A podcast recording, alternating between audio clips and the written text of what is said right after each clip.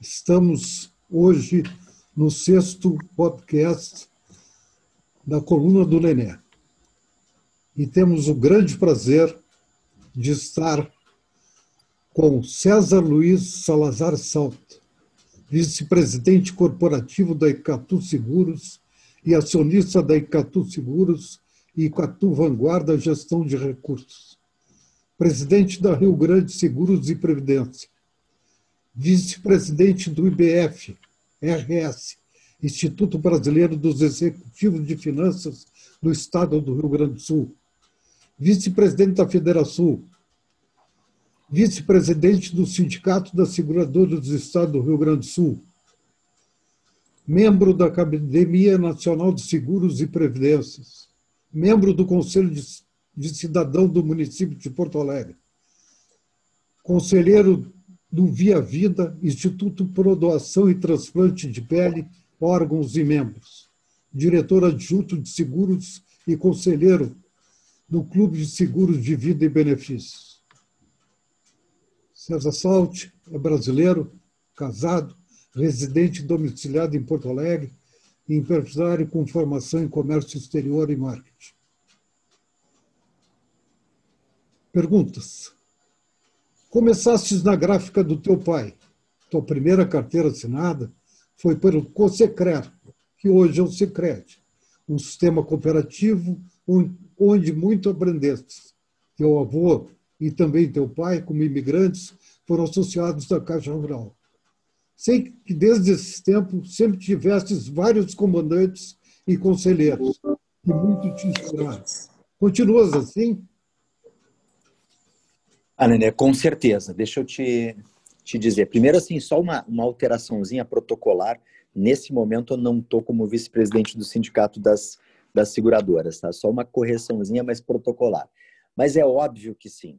Eu vou te dizer o seguinte: de uma maneira geral, uh, eu, eu poderia dizer que eu sou meio abençoado por ter, durante, toda a minha trajetória, uh, ter sido cercado, ou está cercando pessoas maravilhosas. E quando tu faz essa, essa, esse pequeno histórico, uh, pô, comecei minha vida profissional trabalhando numa empresa da minha família, do meu pai. Minha primeira referência. E normalmente é assim, pai e mãe acabam sendo uh, as primeiras referências. Logo depois, na sequência, né, uh, eu fui trabalhar na Cosecrer. E eu tive várias referências. Ademar Chardon, um conhecido que eu sei que também é teu, Uh, na época ainda não existia Cicred, a Cosecrer, depois, mais tarde, se tornou Cicred, mas teve o Ademar Chardon, teve o Enio Mining, teve o Pedro Iri, teve uma série de pessoas que acabaram me inserindo num outro uh, ambiente e um sistema cooperativo, como tu bem colocou, um lugar onde que, por mais que meu pai e meu avô tenham sido associados, mas o sistema cooperativo, fazendo parte dele, tu entende muito bem a diferença de cliente e associado, associado é dono, e tu vai para uma outra forma de tratamento do indivíduo. Uh, aí eu saio da Cosecrer, saio dessa e, e, passei um período grande da minha vida dentro do Grupo Itaú, onde eu também tive uh, grandes professores que ao longo do tempo se tornaram grandes amigos.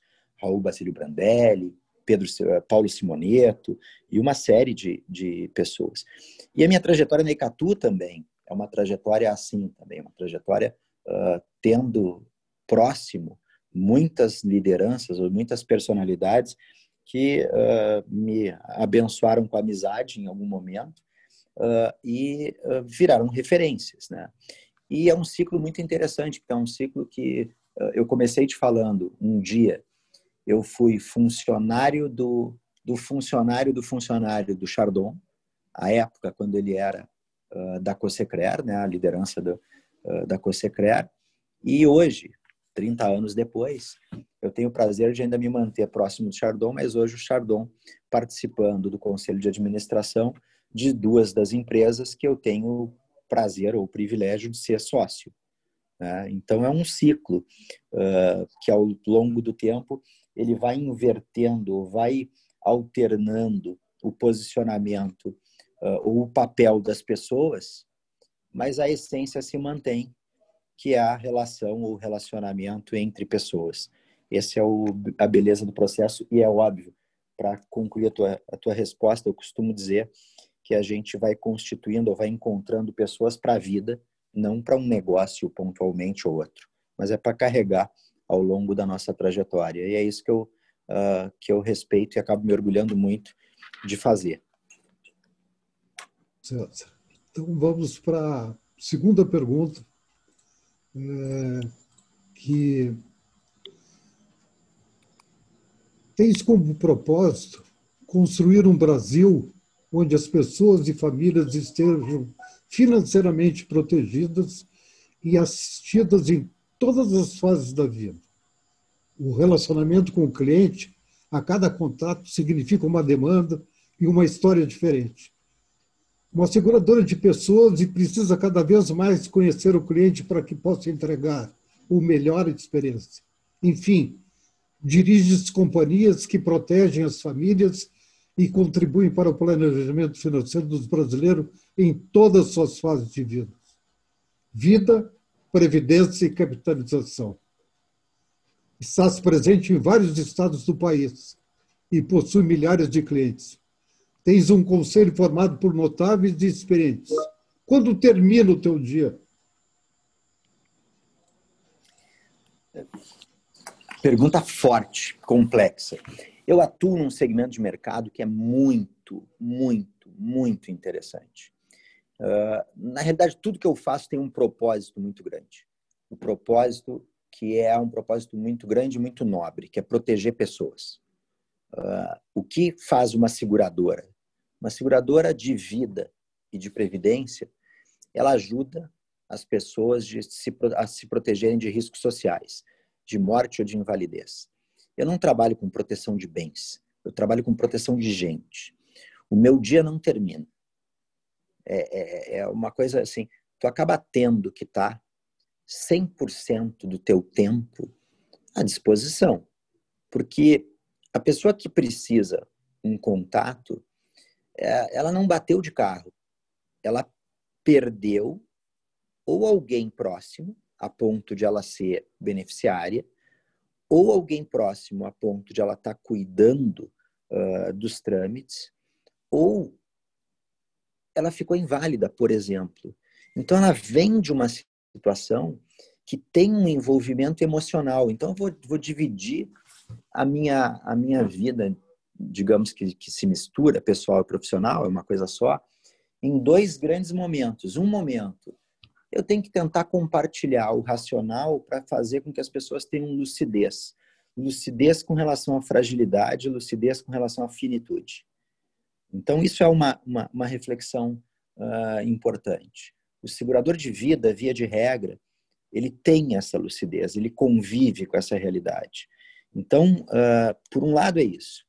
Por outro lado, quando aquele que se tornou meu cliente tem uma necessidade, eu tenho que estar totalmente à disposição a qualquer tempo de prestar solidariedade, de fazer a minha estrutura prestar solidariedade.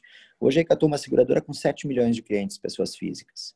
A gente, nós somos uma companhia de 2 milhões, de 2 mil funcionários, desculpa. E a gente está em todos os estados brasileiros. A gente tem mais de 30 unidades. Ah, quando um funcionário meu precisa, um funcionário que trabalha conosco, ele precisa algum auxílio, algum amparo para prestar serviço e acolher alguém, eu tenho que estar totalmente à disposição. E eu tenho que entender que isso uh, não é nada mais do que obrigação, e não é só uma questão profissional, é uma questão humana. O, o segurador de vida ele tem um componente humano na, na, na atividade ou na atuação dele. E o segurador de vida que não tiver um componente humano muito grande na atuação dele, ele não vai ser um segurador de sucesso. Ele não tem como uh, ter sucesso. Uh, uh, essa é a questão tudo que a gente trabalha é muito, muito, muito sensível e tem um componente emocional muito grande. Tem que ter essa lucidez. É, César, vamos para César, vamos para a última e terceira pergunta. Essa é mais de cunho filosófico.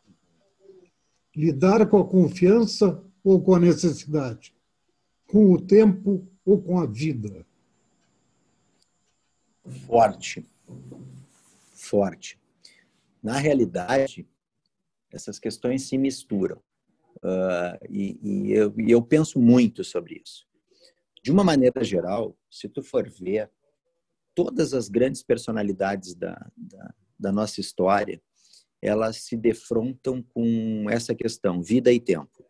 Mário Quintana tinha, teve no meio de uma, uma poesia, uh, fez essa colocação, agora que eu aprendi a viver, eu estou morrendo. De uma maneira geral, uh, se tu for olhar o Dalai Lama, ele diz: os homens vivem como se, se nunca fossem morrer e acabam morrendo sem nunca ter vivido. Uh, e aí tu pode continuar. O Papa, uh, esse que nós temos hoje, o Papa Francisco, acabou fazendo uma colocação há um tempo atrás, uh, que ele disse que as paredes de um hospital receberam as confissões mais puras, ou confissões mais puras do que qualquer parede de confessionário. Então, de uma maneira geral, a finitude é uma coisa muito forte, sabe? E, e isso é muito importante. Talvez tu tenha que ter noção da finitude para viver bem, noção da finitude para dar valor uh, para as coisas da forma correta, para as pessoas da forma correta, noção da fragilidade da finitude para entender uh, a igualdade do ser humano, para tratar todos de uma maneira geral de forma igual. E aí essa questão da da necessidade também é interessante. Não necessidade por estar necessitado, mas necessidade também por estar uh, necessitando de uma série de coisas o tempo inteiro. A interdependência é uma outra palavra que, que me vem quando tu fala dessas, tu faz essa provocação. E, e uma forma muito filosófica, o ser humano nasceu para ser interdependente, ele nasceu para ser parte de um todo, não tem felicidade sozinho.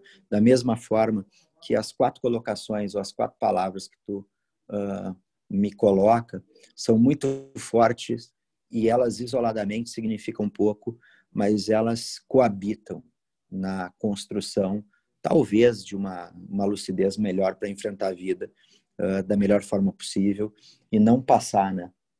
Enfrentar a vida marcando, ajudando e construindo. Então, não consigo, não, não, não é uma não é uma escolha. Eu vou pela conjunção de tudo. Obrigado, César Salt.